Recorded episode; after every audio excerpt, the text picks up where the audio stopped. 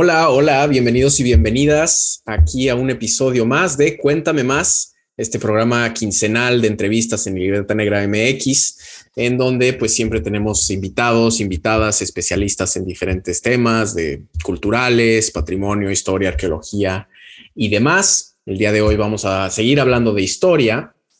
Les habla aquí su anfitrión Daniel Salinas Córdoba y es un placer que estén con nosotros escuchándonos o viéndonos. Eh, les invitamos, si aún no lo hacen, a que eh, pues le echen un ojo a nuestras redes sociales, a que nos sigan por allá, eh, para que estén al pendiente de pues, nuestros estrenos, se puedan comunicar con nosotros, etcétera. Y también les agradecemos infinitamente por sus donaciones a través de Coffee y de PayPal, que son las que hacen posible que sigamos produciendo todos estos programas para ustedes. como les decía, en el episodio de hoy vamos a seguir hablando de historia. Los últimos episodios han sido de temas más históricos. Eh, y hoy para esto tenemos una eh, gran invitada. Nos está acompañando eh, la doctora Diana J. Montaño. Ella es profesora asistente de historia en la Washington University en St. Louis y nos va a estar platicando, nos contará sobre su trabajo en torno a la llegada de la electricidad a México el, y el papel que esta nueva tecnología tuvo eh, pues en la construcción de la nación moderna mexicana y qué cambios sociales, políticos, económicos eh, trajo todo este, este proceso de la, la, luz, ¿no? La electricidad cuando llegó a México. Entonces, pues bienvenida, Diana, un gustazo, un gusto que estés aquí acompañándonos en Cuéntame Más.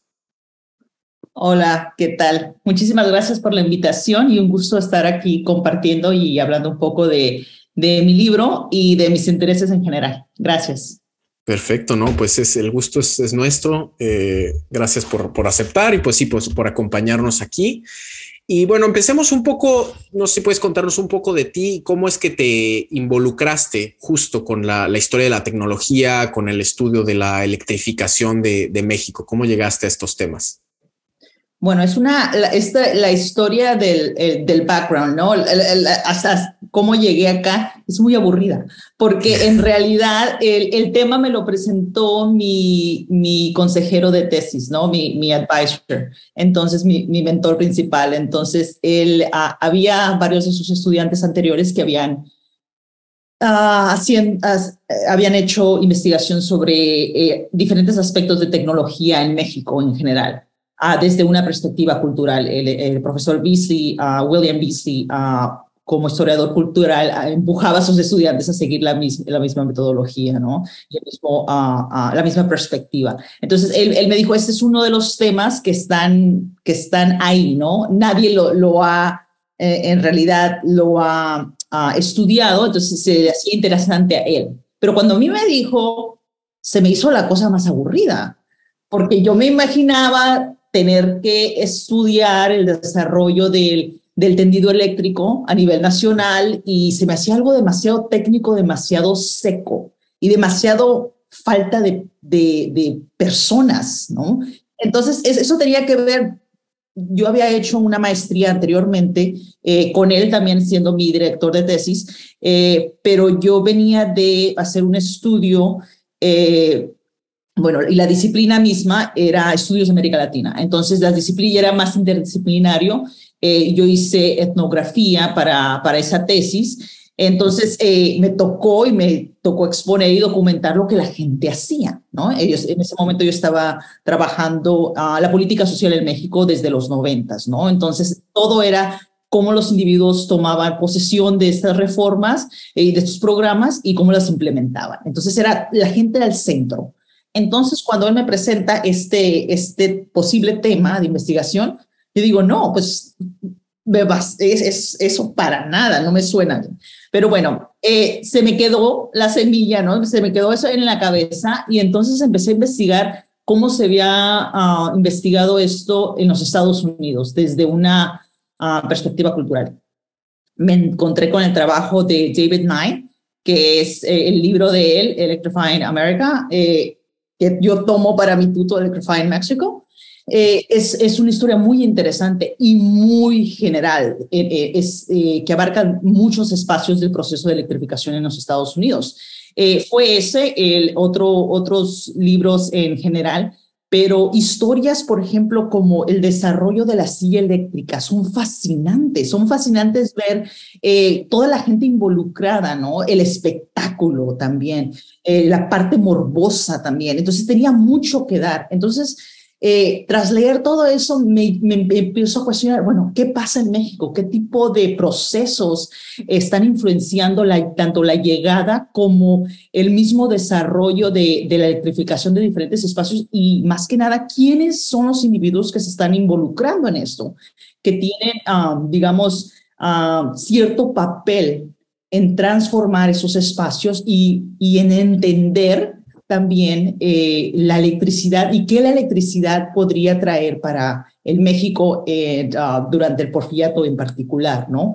Y ya después en, en la época ah, revolucionaria. Entonces, así es como brinco, ¿no? Eh, digo, bueno, aquí hay posibilidad, un tema interesante si lo vemos desde esta perspectiva. Claro, claro, y que es, es algo pues básico, ¿no? De este, del, libro que mencionas, Electrifying México, México, ¿no? Technology and the Transformation of a Modern City, ¿no? Eh, que es de la llegada de la electricidad a México desde el punto de vista de la gente, de las personas, no solo, como dices, la tecnología, ¿no? Es, rastreando, pues sí, las personas comunes, cómo usaban la electricidad simbólica, físicamente, etcétera. Entonces, no sé si puedes contarnos un poco en este estudio que, resultó en tu, libro, cuál, pues, cuál es esta historia, cuál es la historia de la llegada de electricidad a México y qué significó en la vida cotidiana de la gente, qué cambios hubo en la vida cotidiana de la gente. Bueno, mira, eh, el, libro está eh, organizado por seis capítulos y, hago un rastreo de las experiencias que la gente tuvo con la electricidad, ¿no? Por medio de, como tú dices, celebraciones públicas, también las ansiedades sociales que se generaron, los miedos, a la complejidad legal que trajo tanto los accidentes tranviarios como el robo de fluido eléctrico, por ejemplo, y después cómo se van desarrollando después ciertos guiones, lo que yo llamo guiones ah, para el consumo y la distribución de ciertos aparatos uh, eléctricos. Eso, entonces hablamos de guiones de género, pero también de raza, ¿no? Que estos van a enmarcar tanto la venta y la compra de electrodomésticos y ya después uh, el mismo proceso de nacionalización eh, de la industria eléctrica. Entonces, son, capítulos que se están moviendo uh, tanto periódicamente, uh, cronológicamente van avanzando, eh, pero me estoy moviendo a diferentes espacios para estar documentando lo que diferentes actores de la sociedad mexicana estaban, cómo estaban entendiendo esta nueva tecnología, cómo la estaban apropiando, que es el proceso más importante que me interesa a mí, y cómo la estaban adaptando para sus propios intereses, sus propios usos, ¿no? Uh, entonces, bueno, nosotros sabemos que la tecnología tiene un papel preponderante, ¿no? En nuestra vida, en la vida moderna en general. Eh, pero usualmente estas tecnologías se ven desde uh, como tecnologías en cajas negras, ¿no? Dentro de un discurso popular, eh, como entidades fijas y que irresistiblemente cambian a una sociedad. Y yo tomo el, el, el, otro lado de la moneda, ¿no? Es eh, cómo la sociedad va cambiando y va adoptando una tecnología. En otras palabras, ah, eh, donde hay perspectivas que excluyen a la gente, yo pongo a la gente en el centro de la discusión. Entonces, eh, intento entonces documentar esta relación que yo llamo muy fluida entre la gente, entre los individuos y la tecnología. Eh, algo que ha escapado, ¿no? La atención académica de aquellos que, que han situado la tecnología desde perspectivas que solo siguen los flujos de ah, difusión, digamos, eh, el intercambio entre el norte global y el sur global. Eh, y a mí lo que me interesa es entender las tecnologías desde una prisma diferente. Si nosotros seguimos la difusión, entonces estamos estancados de alguna manera en ver al sur global, o en este caso a México, solamente como consumidor de una tecnología que se desarrolla en otro lado. Eh, y, siempre eh, como, un, como un país donde la tecnología se tiene que importar, ¿no? No, no, no hay este reconocimiento de los individuos y cómo ellos están moldeando los procesos. Entonces, Por eso hay que tomar, como yo digo, la vida cotidiana, y ese es uno de los lentes que yo utilizo en el libro, es ver la vida cotidiana, ver cómo el día a día, los cambios que se están gestando, pero cómo la gente es la que está empujando, ¿no? La misma electrificación de sus espacios. Eh, entonces, bueno, yo empiezo con las primeras... Uh, con las primeras pruebas que se van dando a partir de, de 1882-83 en la misma Ciudad de México, en el centro eh, eh, de la ciudad, con diferentes tecnologías, ¿no? Ah, primero con eh, los, ah, las, esas torres que dan ah, energía de arco, ¿no? entonces, cómo se va viendo entonces la reacción. Entonces el primer capítulo es mucho sobre la llegada, la prueba, la puesta en escena, digamos, de las diferentes tecnologías uh, de luz. Uh, entonces eh, es un proceso muy lento, es un proceso muy lento en que la luz eléctrica en este, en este contexto no es la única luz artificial, ¿no? Entonces tiene que pelear ciertas batallas con otro tipo de Ah, de iluminantes eh, y es muy interesante ver cómo la gente está experimentando con este tipo de tecnología, cómo la está criticando, eh, los tipos de miedos que se están generando con esta tecnología. Uh, y también los imaginarios, ¿no? Entonces es, es mucho sobre ellos, es mucho sobre no darle una, uh, no contar la historia desde el final, ¿no? Como decir, bueno, es que ganó la, ganó la electricidad como iluminante. No, en estos momentos no se sabía, ¿no? Había otras tecnologías disponibles y a la misma vez como iluminante, ¿no? Eh, y a la misma vez había tecnologías que estaban apareciendo ah, y estaban ah, expandiéndose mucho más rápido dentro de la ciudad como iluminantes. Eh, y las otras tecnologías más viejas el uso de aceites, el uso de gas, no se iba, ¿no? Entonces, esa es una pelea que se da uh, eh, por iluminar los espacios. Entonces, yo hablo de diferentes campos de luz dentro de la misma ciudad.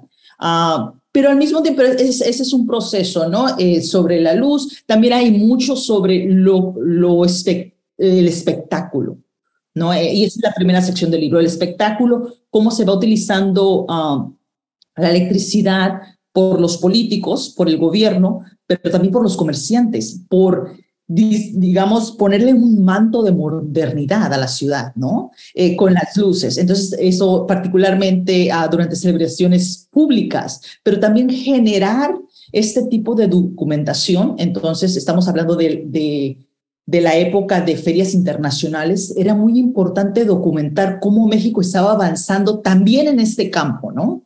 Entonces se va haciendo este tipo de, ah, de compilaciones eh, de cómo la electricidad va expandiéndose como terreno eh, para ser presentados estos volúmenes en estas ferias y a la misma vez que sirvan como como gancho para jalar a, a inversionistas a que vengan a México y que vean a México como un campo fértil para la venta de productos eléctricos. Entonces, es, es, todo lo que se está haciendo en ese momento, ¿no? Eh, pero sí, entonces el libro tiene, tiene muchas ah, fases, como te digo, eh, pero siempre poniendo a los individuos en el centro, poniendo a los mexicanos lo que ellos hacen, ah, ah, hacían, sus intereses, sus experiencias en el centro de la, de la conversación.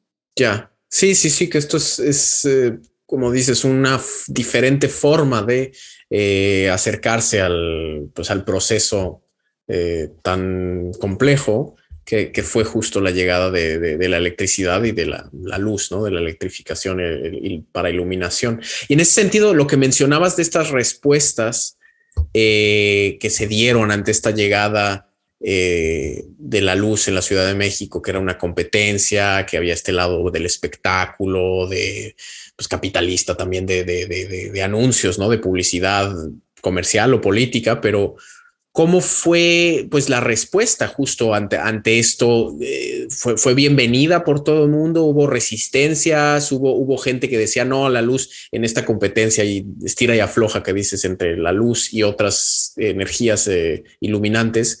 Había gente que decía, no, la luz no sirve para nada y es más peligrosa o es tal. ¿Cómo, cómo fue ese, ese proceso. Sí, no, no vamos encontrando un rechazo uh, completo a, a, la electricidad, ¿no? Lo que sí estás viendo es como es, es muy graduada la crítica.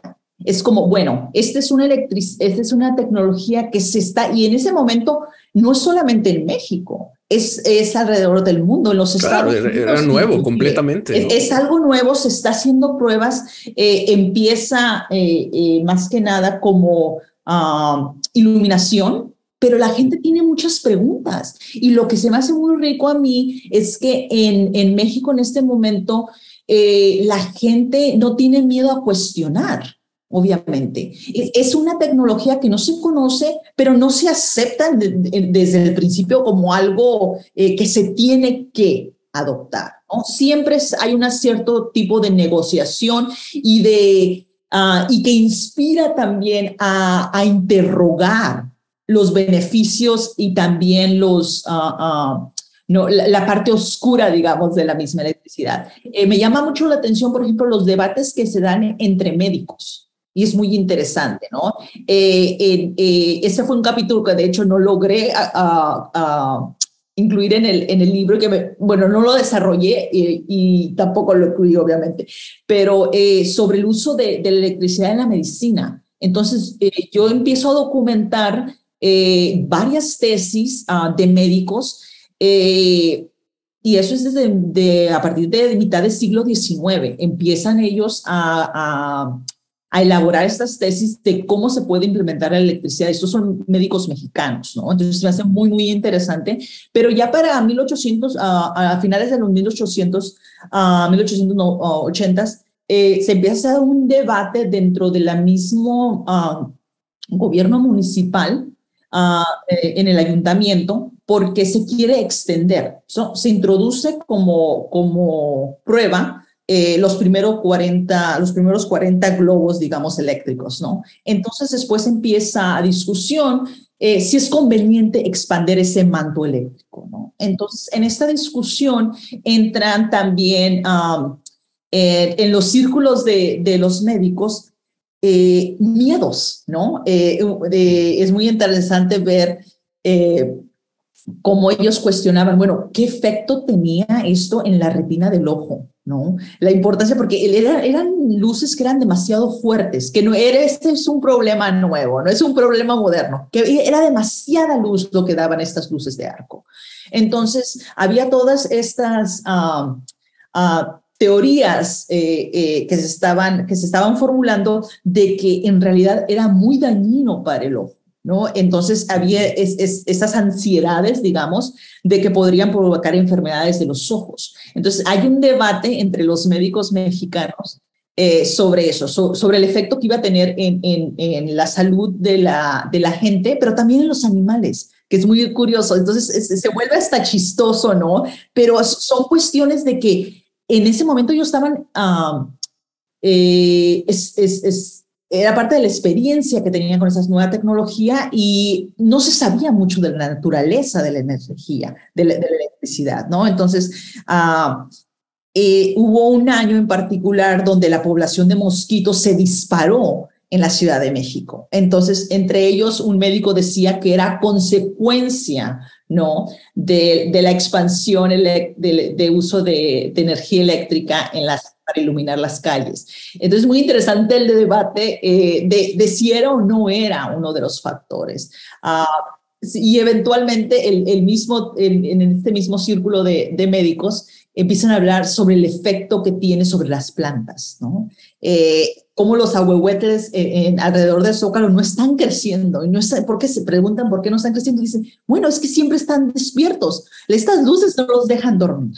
¿no? Entonces es muy interesante ver, como te digo, no se sabía hasta qué punto eh, estaba cambiando la naturaleza uh, tanto uh, de los individuos, ¿no? Que estaban uh, moviéndose en diferentes campos de luz dentro de la ciudad, pero también en, en, la flora y en la fauna. Entonces es muy interesante ver, como te digo, eh, esto no es un rechazo, no es como que están diciendo no hay que tener, pero es una es un llamado a hacer más investigación, lo que me llama mucho la atención. Es como, cuestionamientos, ¿no? Sí, están cuestionando, uh -huh, pero están diciendo, uh -huh. bueno, no vamos a rechazar esto, pero se necesita más investigación en estas áreas para determinar, ¿no? Entonces se, se, están tomando esto está, y, es, y es una manera muy científica de responder, ¿no? Es decir, bueno, eh, eh, no sabemos y, y, y, no solamente nosotros. entonces empiezan a tener conversaciones con otras con otros círculos científicos en el extranjero y decir, bueno, esto se está ah, hablando en Francia, eso es lo que se está diciendo en Estados Unidos. Nosotros necesitamos nuestras propias investigaciones locales para determinar la misma naturaleza y los efectos que tiene esta tecnología.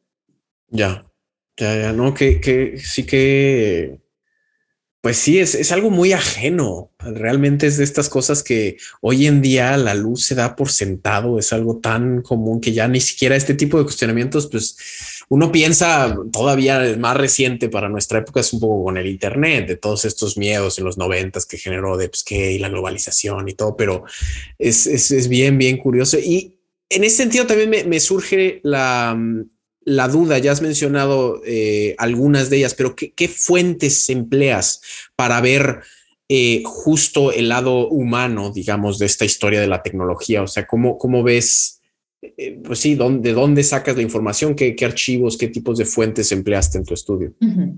Mira, cuando uno empieza a perseguir la tecnología ah, por medio de la gente, hay una infinidad de, de, ah, ah, de archivos, ¿no? A lo que te lleva. Es infinita en realidad. Entonces, eh, yo uso una gran variedad de, de, uh, de primary sources, se me está yendo ahorita la palabra. Fuentes, fuentes primarias. fuentes primarias. Eh, entonces, mira, eh, las, obviamente el ayuntamiento genera mucho genera, obviamente porque ellos son los que están introduciendo, eh, aunque ellos no se encargaban en sí, ah, eran concesiones que se daban a compañías, eh, pero bueno, eh, por la manera que están organizadas, el ayuntamiento de la Ciudad de México, el archivo de la Ciudad de México fue una fuente muy, muy rica. las revistas ah, médicas en particular, ¿no? Por eso todo lo que te estaba comentando ahorita de esas fuentes.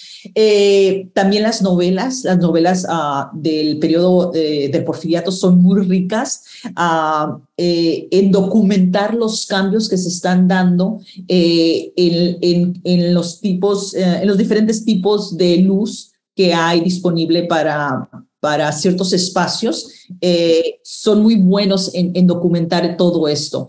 Eh, las sombras, que es algo de que yo persigo mucho en, en el primer capítulo, es que, bueno, eh, una de las formas de documentar los cambios y la experiencia es como las diferentes sombras que se daban uh, con la nueva luz, ¿no? Y cómo la gente hablaba de estas sombras.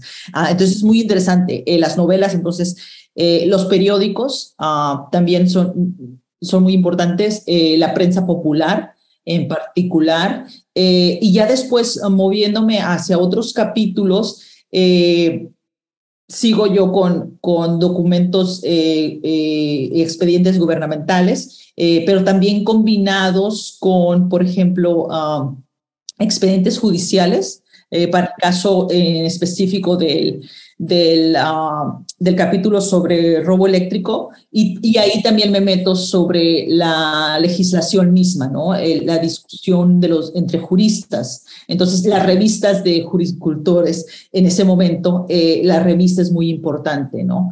Uh, uh, tanto la revista como los casos en particular, los expedientes judiciales, eh, y ya después, eh, en los últimos capítulos, es muy visual.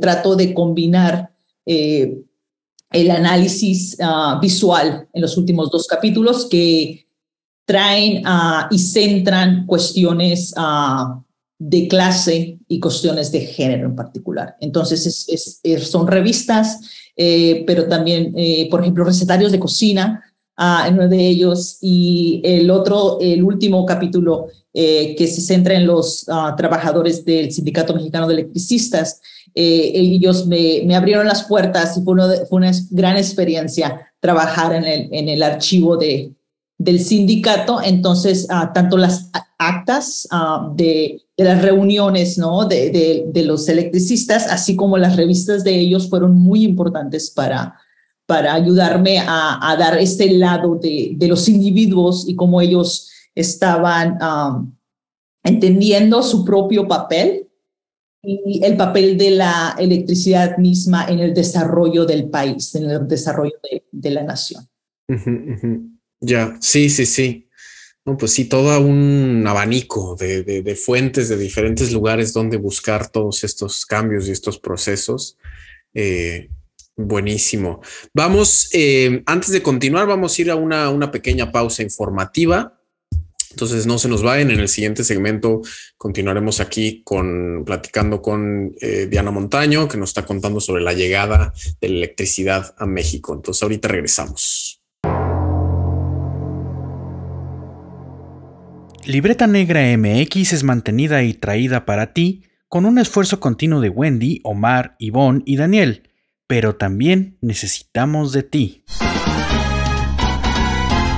Para apoyar esta iniciativa de difusión y divulgación significativa, te pedimos que compartas este programa, dejes tus likes y recomiendes a Libreta Negra MX en todas las plataformas. Es gratis. Pero si nos quieres ayudar en esta cruzada divulgativa, aceptamos tus donaciones vía Coffee y PayPal. Con tu ayuda podemos mejorar nuestra producción y hasta pagar nuestro internet. Pasa la voz. Libreta Negra MX en YouTube, Spotify, iBox, Apple Podcasts, Amazon Music, Twitter, Instagram y Facebook. Cultivamos memorias.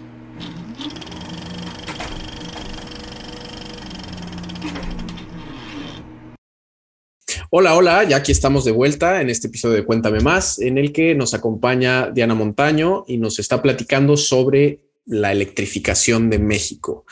Em, justo en el segmento anterior eh, terminamos, mencionaste este capítulo del que hablas del lado como judicial y legislativo en torno a la, electricidad. Y esto me parece un punto muy, muy, pues interesante, porque si es algo completamente nuevo, me imagino en términos legales, pues no existía, el, no era un recurso que estuviera ahí. Entonces, ¿cómo, no sé, puedes contarnos un poquito cómo es que esto se fue normando y cómo se dio todo esto que pues sigue sucediendo, ¿no? El colgarse del cable, eso sigue sucediendo, ¿no? De gente que, que se roba la luz, ¿no? ¿Cómo, ¿Cómo eh, pasaba esto hace un siglo, siglo y pico? ¿Y cuándo es específicamente cuando empieza a suceder este tipo de cosas?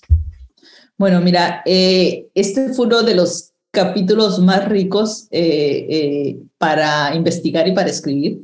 Eh, en primer lugar, porque me topé con el expediente, el primer expediente cuando no lo estaba buscando. Yo estaba buscando el, el, capítulo anterior que trata de accidentes de tranvías. Ah, yo, en mi mente, yo estaba siguiendo y yo me preguntaba, bueno, si hay tantos accidentes, debe de haber ah, demandas legales a la compañía por lesión. Entonces, bueno, entonces sí, ese es como llego yo a, buscar expedientes judiciales.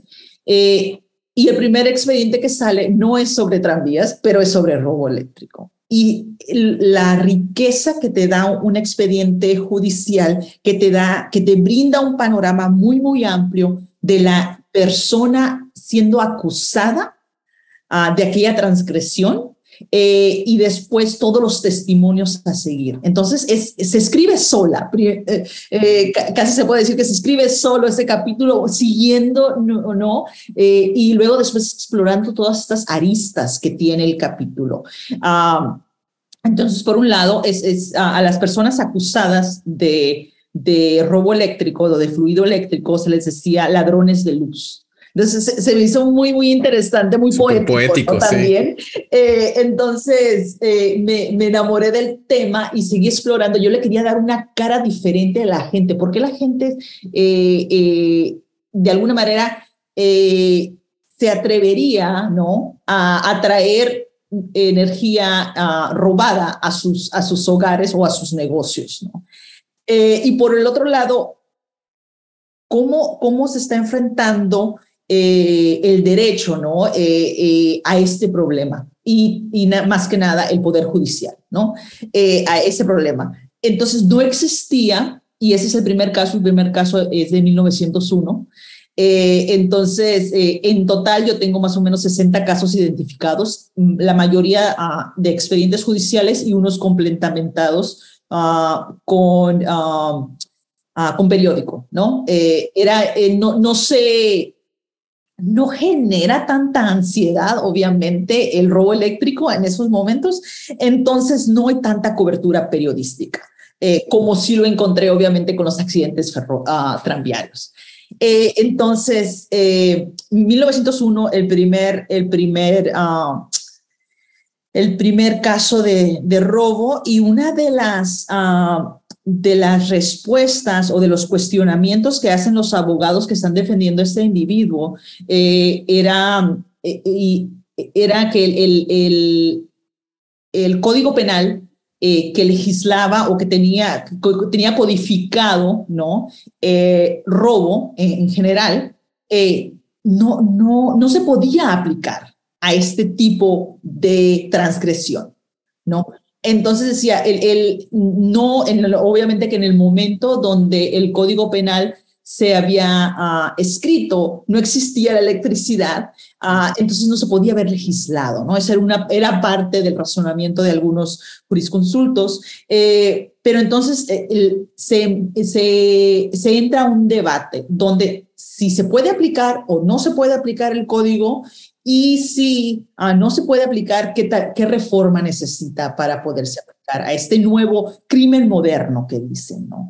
Entonces, el, problema central con la electricidad es que cuestionaban, bueno, esto es algo intangible, invisible, ¿cómo vas a legislar? ¿Cómo se puede robar eso? ¿Cómo se puede robar? ¿no? Eh, eh, y, y, pues, y esto viene a la definición de robo. ¿Qué es robo? ¿no? Cuando se está tomando una propiedad del dueño legítimo, ¿no?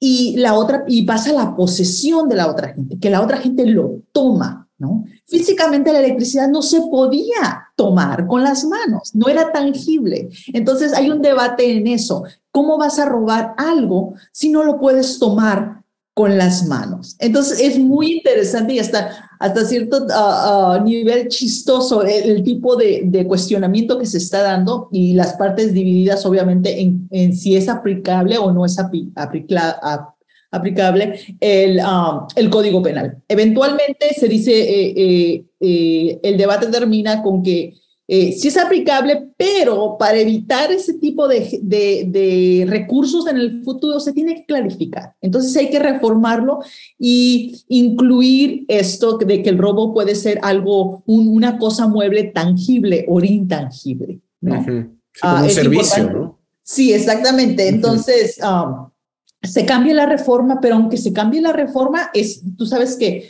de la letra es algo, es, es, es una cuestión y después aplicarla es otra. Del dicho Entonces, al hecho. Siguen huecos, siguen huecos que le permite a la gente eh, defenderse cuando es acusada de robo eléctrico. Entonces, es muy rico el, tanto el debate eh, de, de, la ley misma y del Código Penal eh, como eh, lo que yo estoy viendo sobre el mundo en, en el que en el que tenemos diferentes actores, tanto los, los uh, la gente designada como ladrones de luz, como los inspectores, los que andan uh, merodeando las, las calles y buscando líneas eh, que fueran uh, estuvieran fuera de sitio, digamos, las inspecciones. Entonces, este cuerpo de inspectores que se está desarrollando eh, dentro de, la, de, las compañías en general, uh, yo me centro más que nada en la Mexican Light Power, uh, la, compañía esta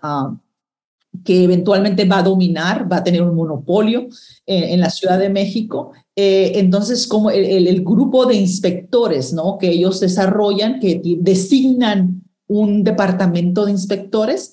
Uh, entonces ellos se encargan, ¿no? De, de, monitorizar, uh, monitorear, perdón, monitorear eh, las líneas, hacer las inspecciones a los a, las, a, a, las casas habitacionales, pero también a, los negocios, ¿no? Entonces son, son muchas inspecciones sorpresa, digamos. Eh, eh, entonces empieza uno a, a distinguir uno en, eh, por un lado, eh, esta jerarquía de ladrones de luz, ¿no? Desde la señora eh, que es viuda, que roba luz para una lámpara para ciertas horas en la noche, hasta la compañía de pieles más grande del país, centrada en la Ciudad de México, que tiene a un técnico, ah, es electricista, que su trabajo corresponde en en colgarse. Sí, en, en, jugar con el medidor, ¿no? Entonces, eh, hay toda esta jerarquía, eh, tanto de, de qué tanto, tanta electricidad están robando, pero también el, método, ¿no? Entonces, es muy interesante ver todo, todo eso. Y, ya hay bastante innovación y, y, es, es, es, muy interesante ver cómo están... Uh, vulnerando, digamos, a los medidores y cómo los, los están manipulando, ¿no? Eh, entonces, por eso es, es, muy, muy interesante ver eh, la diferencia, el gran abanico, digamos, entre la gente que era acusada de ser ah, ladrones de luz. Entonces, es, me, llama mucho, me llamó mucho la atención eso, la, diversidad que había, ¿no? Sí, sí, sí, sí, que no, no hay, hay de todo, ¿no? Todo el mundo está entrándole a, a, conseguir luz de maneras no regulares. y, los, en los testimonios mismos tú te empiezas a, ver, a identificar el tipo de respuestas que ellos, ellos dan o la excusa que ellos tienen, ¿no? Para a involucrarse eh, en, en, este tipo de acciones. Entonces es muy, muy interesante ver cómo va cambiando y cómo eventualmente, uh, no, eh, para, para finales del, de, digamos, 1917, 1918, hay muchos casos. Entonces es muy interesante que eh, en, ese momento, uh, en la mitad de la revolución, en, en, en, el contexto de carestía que existía en la Ciudad de México en en particular, eh, se va criticando también eh, el costo, el costo de la electricidad y se, también se empieza a cuestionar el derecho que tiene esta compañía de explotar eh, esta hidroeléctrica particularmente, ¿no? No pagar por ello y que nos cobre estos, estos, estas tarifas ah, tan altas. Entonces, son cómo se va las expectativas de lo que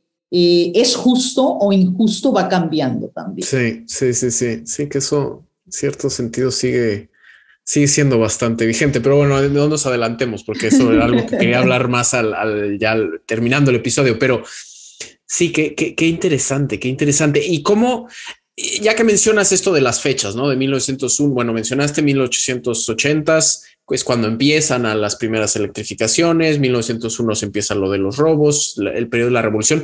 No sé si como también para establecer un poco una línea eh, del tiempo para nuestros oyentes. O sea, ¿cómo, cómo fue en 1880 eh, fue cuando empezó a llegar, pero cómo fue la distribución? O sea, ¿cuándo empezó a haber consumo eh, em, ya privado, digamos, de que la gente usaba electricidad para sus casas y en qué zonas, o sea, en qué, en qué clases sociales? ¿Cómo fue eso y para cuándo ya tenía, había una cobertura como, digamos, generalizada en la Ciudad de México de que ya era normal que todos los hogares, sean ricos, sean pobres, ya tenían luz en este sentido, no sé, para ubicarnos temporalmente. Sí, ah, obviamente el, el proceso eh, empieza eh, por iluminar lo público, las esferas públicas, entonces en ese, en ese sentido eh, recae en el gobierno, ¿no? Entonces el gobierno, como te digo, está probando diferentes ah, tecnologías para iluminar esos espacios eh, y se, van, se va expandiendo. Entonces, no solamente se va expandiendo el manto eléctrico, digamos, pero también la intensidad, ¿no? Entonces, es esto, ah, por ejemplo, ya para 1900 eh, ya tenemos la presencia de una compañía alemana que se va a encargar, eh, y esta es la Siemens Halski, uh, que es la que va a tener el contrato, va a ganar el, el contrato en 1896-97 para ya tener lo que se llama una, un tendido industrial, digamos, de energía eléctrica en la ciudad. Eh, y mayor, principalmente el contrato es para eh, uso público, ¿no? Para, para alumbrado público. Eh, hay otras compañías más pequeñas que también se están reservando más que nada eh, para el uso privado ah, de, electricidad. obviamente era algo, ah, bastante ah, inaccesible. Entonces las compañías, decir, las, las élites son las primeras que empiezan a, iluminar sus, sus hogares. Eh, pero también con la posibilidad de robarte, ¿no? E, e, electricidad. Entonces, hay, hay, eh, que es más difícil documentar por, por eso, ¿no? Eh, el que legalmente estuviera disponible y que monetariamente solamente estuviera disponible para ciertas esferas sociales, no quiere decir que las que otras no disfrutaran de la electricidad, ah, particularmente en el espacio ah, público. En el privado, ah, por diferentes medios, ¿no? Se va electrificando. Eh, y estamos hablando de electrificar para el uso principalmente de luz para traer un, un, uno o dos focos a tu casa.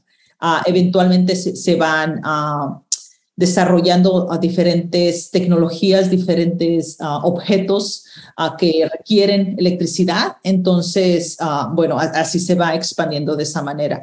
Eh, el gran consumidor de electricidad eh, hasta, digamos, eh finales del, de 1910, ah, de la década de 1910, va a ser los tranvías. Eh, entonces, ellos son los que van a, generar, de hecho, hay una convergencia entre la compañía ah, de electricidad y la compañía tranviaria.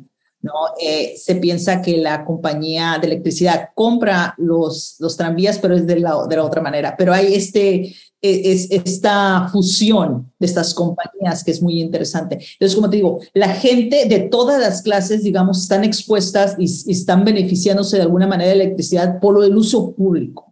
Claro. y el transporte en este caso y el pues, es básico también. Entonces, entonces eh, te digo, es el uso público de la electricidad.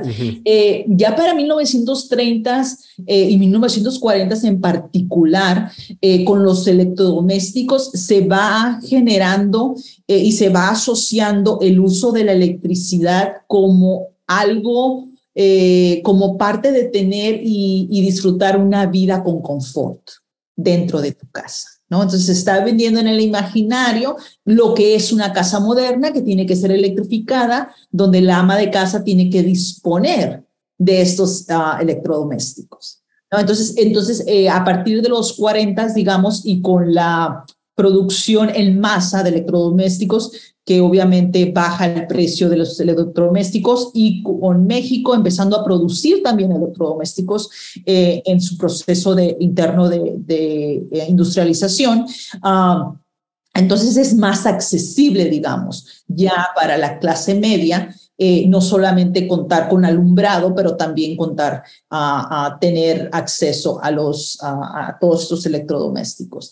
Ahora, es muy difícil eh, hacer un, un conteo ah, eh, de qué tanta población tiene acceso en realidad y, y si los, las fuentes primarias son confiables, ¿no? Entonces, por ejemplo, yo, yo traigo el, el, el censo del, del, de 1960 que dice que para ese momento 90% hasta 90% de la ciudad tiene eh, acceso a la red eléctrica. No, ahora, tener acceso a la red eléctrica es una cosa y otra cosa es en realidad tenerla en tu casa, ¿no? Y poder utilizarla. Entonces, también con el crecimiento exponencial de la población eh, y, la creación de, de, nuevas comunidades no regularizadas, digamos, eh, se empieza a crear esta idea de que, bueno, se está utilizando electricidad en esas áreas, pero no legalmente, ¿no?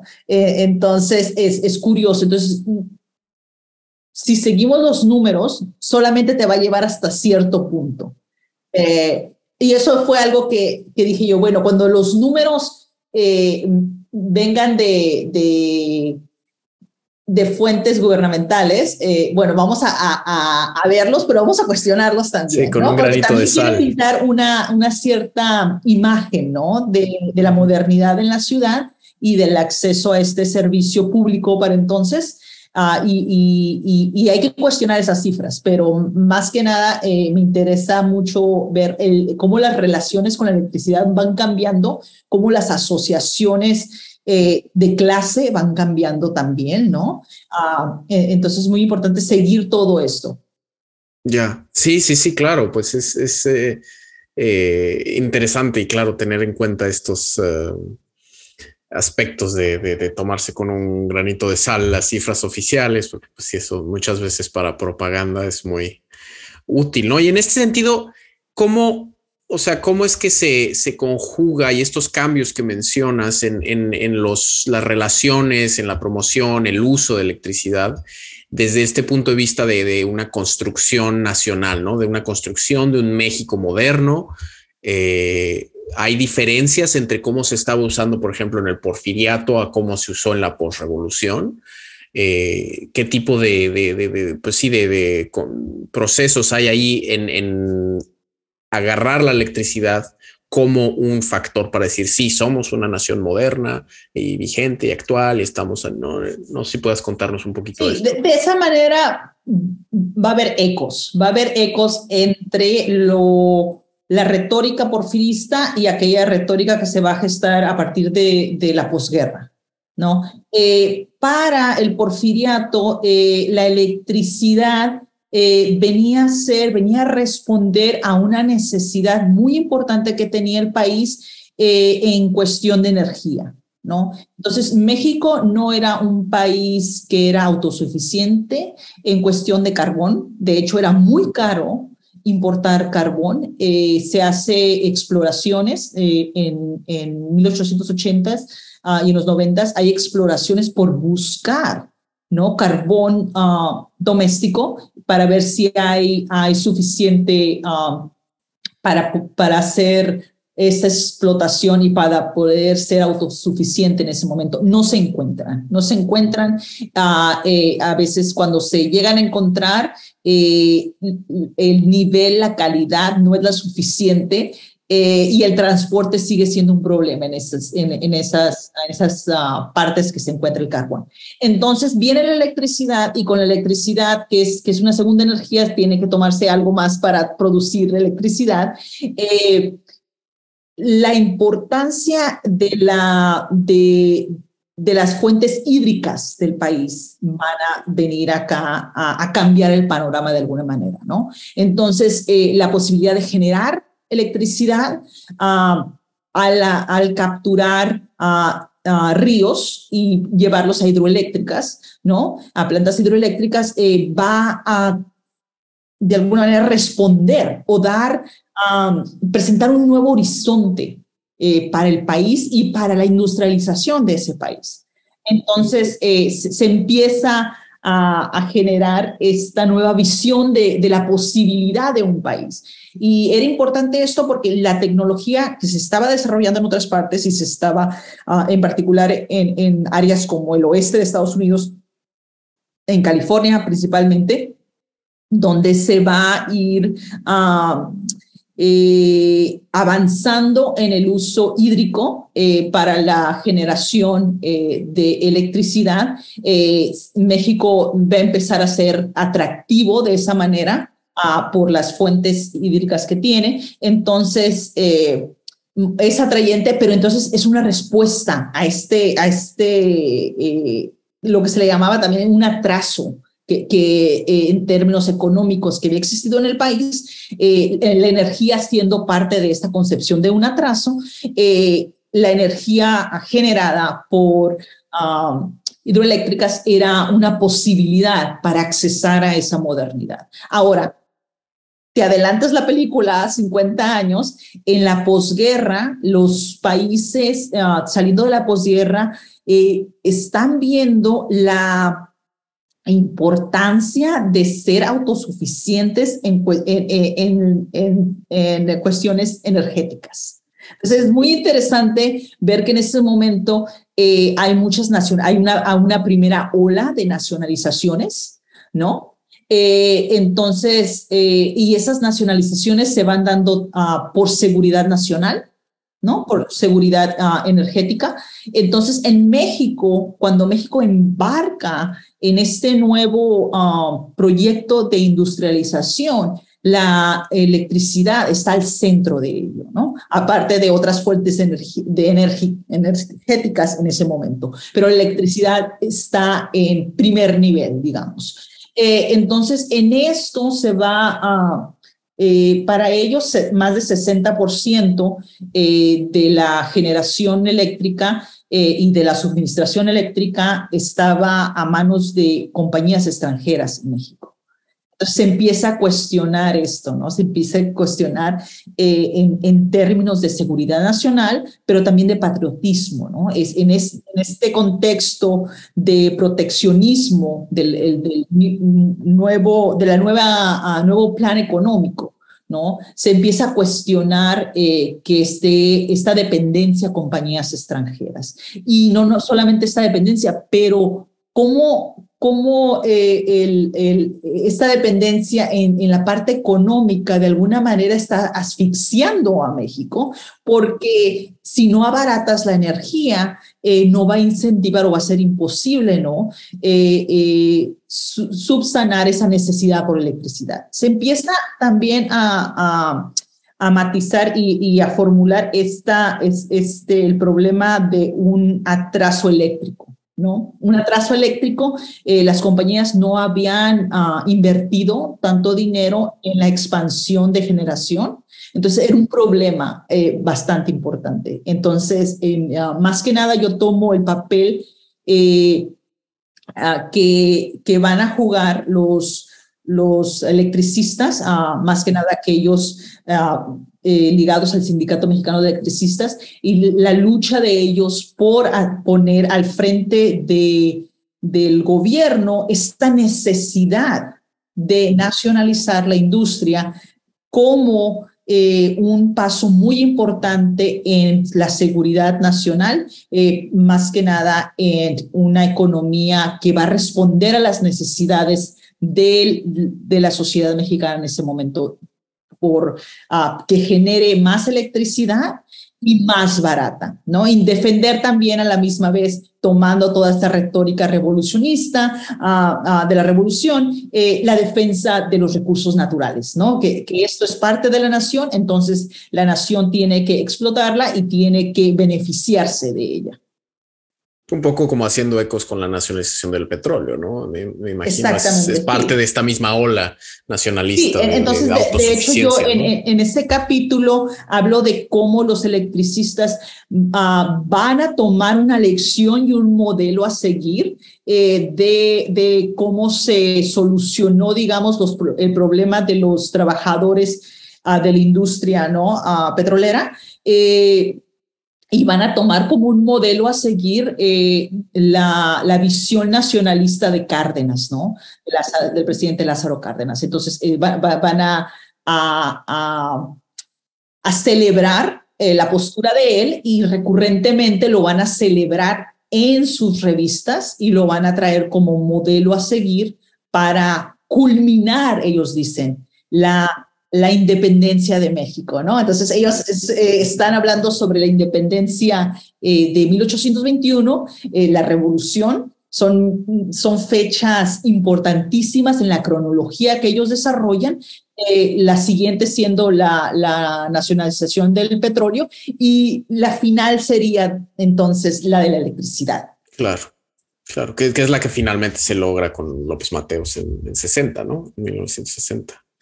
No, pues sí, que, que, pues sí, este proceso y como dices, los ecos de todavía desde el porfiriato hasta este periodo ya post-revolucionario, post-segunda guerra mundial, ¿no? Que ya es este, pues de una industrialización y un crecimiento muy grande, como, como sigue habiendo estos ecos, ¿no? Eh, y ahora un poco para ir eh, cerrando, sí quería eh, que nos platicas un poco tu opinión eh, trayendo un poco al presente estos problemas, ¿no? Lo que mencionabas hace rato de cómo en tu investigación notaste de estas quejas de que estaba muy cara la electricidad, de que si era extranjera, si era no. En tu opinión, ¿cuál es como la importancia de, estudiar y de entender justo este pasado de las tecnologías energéticas en, en México y en América Latina o el mundo inclusive? Hoy en día, ¿no? O sea, hoy en día estamos en un momento en el que tenemos una crisis energética global muy fuerte, ¿no? O sea, tanto por la catástrofe climática que, que está sucediendo actualmente, como pues ahorita muy del, de, este año, pues la, la, la, situación geopolítica por la guerra eh, en Ucrania, ¿no? Que esto creo en, en, Europa se siente mucho más fuerte este, este, esta crisis energética, de, porque pues Europa es la que directamente se está quedando sin gas, ¿no? y los precios están por los cielos, pero al final de cuentas globalmente y creo en América Latina, México sí es, es parte de ese mismo proceso. Entonces, no sé si puedas compartirnos un poco de, de tu, tus opiniones al respecto de cuál es la importancia de, de, de, entender estos procesos en el pasado, de cómo se establecieron estas tecnologías frente a las realidades del presente. Sí, mira, yo creo que es importante ver los pasados energéticos, ¿no? Ver los pasados energéticos y ver, uh, por ejemplo, todo este proceso que yo te hablaba eh, sobre la convergencia de diferentes tecnologías de iluminantes a la misma vez cómo una va expandiendo y, de qué manera una va expandiendo y, y, los conflictos que se dan en el día a día, en el cotidiano. Eh, eso es algo que estamos viendo hoy en día. ¿No? Entonces es muy interesante ver que, que una nueva tecnología, una nueva energía eh, eh, surge en un contexto donde hay otro tipo de hay otras opciones y no es un proceso lineal ni predeterminado. E, eso es muy, hubo otras posibilidades en, en, el pasado. Se escogió esta, pero ¿por qué? Hay, ciertos factores que nos llevan, que nos llevaron a esta, a esta línea, digamos, y a esta, a, cierta historia energética. Hubo otras posibilidades. Como hoy en día hay otras posibilidades, ¿no? Entonces, es muy interesante ver eso, eh, eh, que nada está predeterminado, eh, que hay que ver las relaciones energéticas, uh, la vida energética, eh, desde lo cotidiano, eh, desde eh, la experiencia de la gente, pero también cuestionar todos esos imaginarios que es muy interesante. Como te decía, este imaginario que se da en el porfiriato, otros imaginarios que se van desarrollando, me, leía recientemente un trabajo de, de, de Sheila Jasanoff, que es historiadora de la ciencia en, en, en Harvard, y ella hacía un recuento sobre la uh, uh, energía solar, ¿no? Y, y todo el, el la retórica que se, se, está gestando desde hace décadas alrededor de esta, eh, sin, sin poner atención eh, en los efectos que tiene en, en, en, ciertos espacios. Entonces, ella hace un recuento muy, muy interesante sobre comunidades en la India eh, donde se están uh, construyendo campos eh, para tener estos, estas, uh, para la generación de, digamos, parques solares, ¿no? Y ella cuestiona lo que le está pasando a la tierra en esos momentos, en los campos, y cómo está uh, desplazando a comunidades, eh, pero a la misma vez les está quitando y está interrumpiendo esas relaciones que tenían ellos con las tierras, eh, las, las uh, profesiones que tenían ellos anteriormente, eh, cómo dedicaban su tiempo, es, tiene eh, elementos y tiene efectos muy, muy importantes que hay que, hay, que, hay que tomar en cuenta, ¿no? Eh, en el caso mexicano se, ha criticado esto bastante por la intervención de compañías extranjeras que, eh, y, y, y, lo que han hecho eh, en cuestión, por ejemplo, en, el, en, la, en la sección de, del sur de México, eh, con las um, aerólicas. Sí, las eólicas, la energía eólica. Sí, energía eólica. Entonces, es muy interesante ver qué otros conflictos vienen a, a amplificar de alguna manera, conflictos de tierra, conflictos que ya estaban ahí, ¿no? Entonces, eh, siempre cuando una nueva energía, con una tecnología viene uh, y, es, promovida, hay imaginarios que se están creando, esos imaginarios tienen sus, uh, la persona que se van a beneficiar de ellos y hay gente que va a pagar el costo de todo esto. Creo que eso, si vemos el pasado, eso, eso es algo recurrente. Eh, entonces, no dejarnos deslumbrar, digamos, por una tecnología que promete ser la salvación de alguna manera, eh, pero que en la aplicación está reforzando ciertos problemas, ¿no? Eh, ya, ya presentes en la sociedad y trayendo nuevos problemas también. Entonces creo que es, en eso es muy, muy importante eh, poner atención en esas áreas ¿no? Eh, que, obviamente uh, hablamos mucho sobre las uh, energías limpias, y, hay gente que, está hablando sobre las, lo sucio de las energías limpias, ¿no? Entonces es muy importante eh, eh, ver, uh, ver, ver todo este, este, esta retórica, todo este afán por promover y por promover eh, eh, eh, la adopción de cierta tecnología como algo predeterminado, como tenemos que, porque de otra manera, ¿no?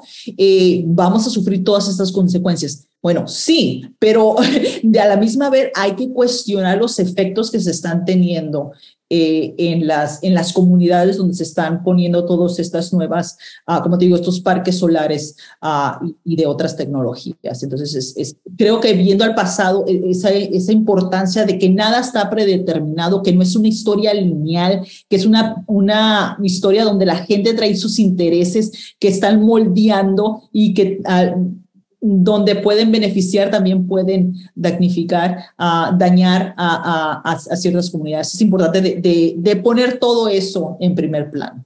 Claro, sí, que es algo que muchas veces no se toma, no se toma tanto en cuenta, ¿no? Teniendo pues, esta idea, concepción de la historia misma como algo lineal, ¿no? De que de, punto A al punto B siempre va para allá, que sigue muy vigente en el imaginario popular y, y, político inclusive, ¿no? La gente que está haciendo estas políticas, las empresas. Sí, sí, sí, eso se me hace muy, muy buena reflexión esta que nos, nos compartes de la importancia justo de, de mirar al pasado. Eh, sí, y tomar lecciones de, del mismo sí, pasado. Sí, Entonces, sí, sí, ¿no? Y ver esta, esta flexibilidad, ¿no? No es igual como esto de uh, para no cometer los mismos errores, pues no, no son los mismos errores, pero Exacto. hay ecos y hay, como mencionas, y, y, te da esta apertura de justo ver eh, la, la multilinearidad que podría tomar eh, mm. el devenir, ¿no? Eh, sí, por, porque al, al, mismo tiempo, y eso es algo que, que Jason uh, concluye, cuando tú uh, le eh, privilegias o, o, le das prioridad, le das prioridad a un, a, a un futuro eléctrico, al mismo tiempo hay otro futuro energético ¿no? Si, si, si, si priorizas este es un uh, futuro energético, ¿cuáles otras posibilidades de futuros energéticos no estás escuchando o estás borrando o estás impidiendo? Es la, la, importancia, creo, de, de, tomar en cuenta eso. Sí. sí, es justo lo que mencionabas. Eh, pues en el pasado eso pasó, ¿no? O sea, este tipo de, de ramas de posibles formas y de cómo no era predeterminado que la luz eléctrica a partir de, de, las plantas este, generadoras en, en ríos, ¿no? Este, iba a ser la que iba a ganar por esta batalla. Exacto. Por así y, y, cada, y cada país tiene su, su, diferente abanico de opciones, digamos, y por eso es que es tan rico y, y, porque ha habido esta también, digamos, una explotación en, en los estudios uh, sobre la energía, es porque los, los diferentes historias energéticas alrededor del mundo, ¿no? Sí, sí, sí, sí. Sí, no, pues es, es realmente una, una, reflexión muy importante que tener y seguir tomando esto, estos puntos en cuenta definitivamente. Eh, y pues ya estamos acercándonos un poco eh, al fin de, de, esta charla, pero no sé si muy brevemente eh, nos puedes comentar, tengo entendido que actualmente tu proyecto, o sea, después de este gran, pues esta gran, gran investigación que tuvo eh, como resultado tu libro este de Electrifying Mexico, ¿no? Que, que, ha sido pues un éxito, ha ganado premios y todo. Tú, tú, tú, lo, tengo lo, entendido. Lo he enseñado, ¿eh? ah, está. mira, pues ahí, ahí, lo tienen, ahí lo tienen, ¿no? Este, pero ahorita eh, tus planes a futuro, tengo entendido que, que tu, tu, proyecto actual estás viendo la, la creación justo de, de, Necaxa, ¿no? Del complejo hidroeléctrico de Necaxa, y, pero buscando iluminar como historias ocultas, historias que han sido borradas de ese proceso. No sé si muy brevemente puedes darnos como un, un teaser. De, Te puedo decir, no sé qué tan breve ahora. puedo ser, pero bueno, estoy, me estoy tomando un, un, un, estoy yendo un paso atrás. Eh, Electrifying Mexico era... Eh, más que nada sobre la adopción de la electricidad eh, y el consumo mismo, ¿no? Entonces me estoy yendo un paso atrás hacia la generación. Entonces, yo tomo eh, como centro del, del, proyecto de este segundo libro eh, Anecaxa, la, la, construcción de esta hidroeléctrica y me estoy yendo hacia los 1890 cuando empiezan a cambiar las leyes sobre el uso de eh, fuentes fluviales, sobre los ríos en particular, ¿no? sobre las aguas, eh, los cambios que se están generando ahí y los imaginarios, volviendo al, imaginario de este, del potencial de la energía hidroeléctrica. Eh, y luego me centro en la construcción física y intangible de Necaxa. Y me interesa mucho ver tanto la eh, el desplazamiento, el desplazamiento de tecnologías hacia, hacia el área de Necaxa, eh, de expertos, eh, va a ser una, una visión mucho más transnacional. todo el grupo de ingenieros y de expertos que vienen del extranjero y traen sus propias ideas sobre Necaxa, sus propios imaginarios sobre Necaxa, sus propios sueños.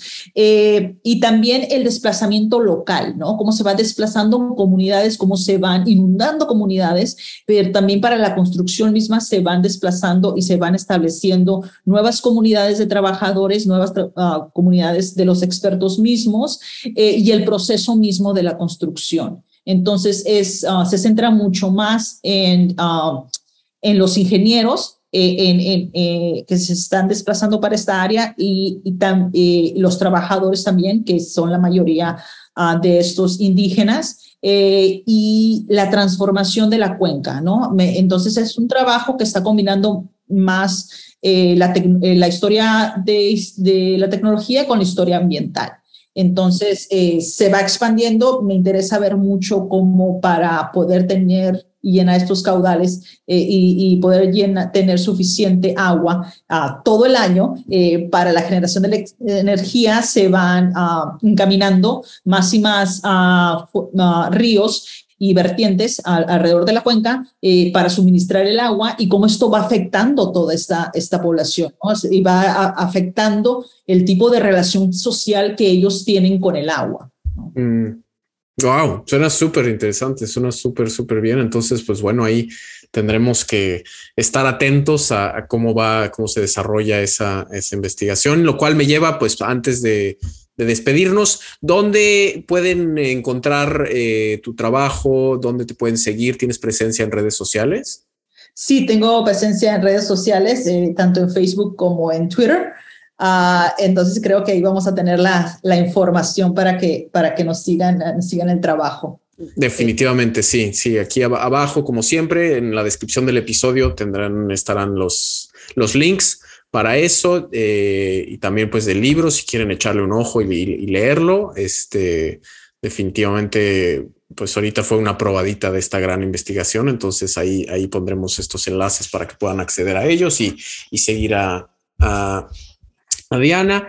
Em, y bueno, pues eh, no sé, algo más rápido antes de despedirnos, algo más que no hayamos eh, tocado, eh, que quieras destacar de, lo, de todo lo que estuvimos hablando en esta pues ya hora y de, conversación tan interesante. Ay, no sé qué, no sé qué se me queda, ¿eh? porque en realidad sí cubrimos, sí cubrimos bastante, pero um, bueno, yo, los invitaría a todos a, también eh, eh, tomarse un momento y, empezar a, ver y a cuestionar de alguna manera sus propias vidas energéticas, ¿no? Eh, ahora que se usa mucho esta idea de la huella que tenemos, hay, que empezar a, pensar y a ser un poco, más consciente de, nuestra propia vida energética y todo lo que eso involucra, ¿no? Es que somos parte, somos ah, parte de una red mucho más amplia. Uh, entonces, bueno, eso es, lo único que se me viene a la mente ahorita después de un, una plática muy, muy interesante y, muchísimas gracias por, por invitarme y fue todo un gusto venir a hablar sobre, sobre mi trabajo, sobre el libro y mis planes a futuro. No, al, contrario, eh, Diana, fue un, placer tenerte. Muchas gracias a ti por compartirnos pues tus investigaciones, tu trabajo, tu experiencia y estas reflexiones, pues sí, muy, muy buenas reflexiones para, para terminar el episodio, ¿no? De, posicionarnos nosotros en, nuestra relación con la energía como, como es, ¿no? Hoy en día. Entonces, eh, bueno, también, eh, queridos escuchas, les recordamos a nosotros también nos pueden seguir en redes sociales, ¿no? A Libreta Negra MX, nos encuentran en todos lados, estamos en YouTube, en Twitter, en Instagram, en Facebook, también en su plataforma favorita de podcast, ahí nos encuentran, nos pueden seguir para pues comunicarse con nosotros, estar atentos a nuevos programas, nuevos contenidos. A mí personalmente también me encuentran en Twitter e Instagram. Todos estos links eh, los encuentran abajo. Y eh, nuevamente, pues eh, recordarles que también somos un proyecto independiente, eh, que dependemos pues justo de sus apoyos, sus donativos. Entonces esto nos ayuda mucho si pueden apoyarnos a través de Coffee, a través de PayPal, o también nos pueden apoyar no monetariamente compartiendo estos, estos episodios, ¿no? dándole like, suscribiéndose, recomendándonos. Eso nos ayuda a llegar a más gente, seguir creciendo y pues se los agradecemos de todo corazón. Eh, nuevamente, Diana, muchísimas gracias por eh, acompañarnos hoy, por contarnos pues todo este trabajo tan interesante que estás haciendo en torno a la historia de la electrificación de México.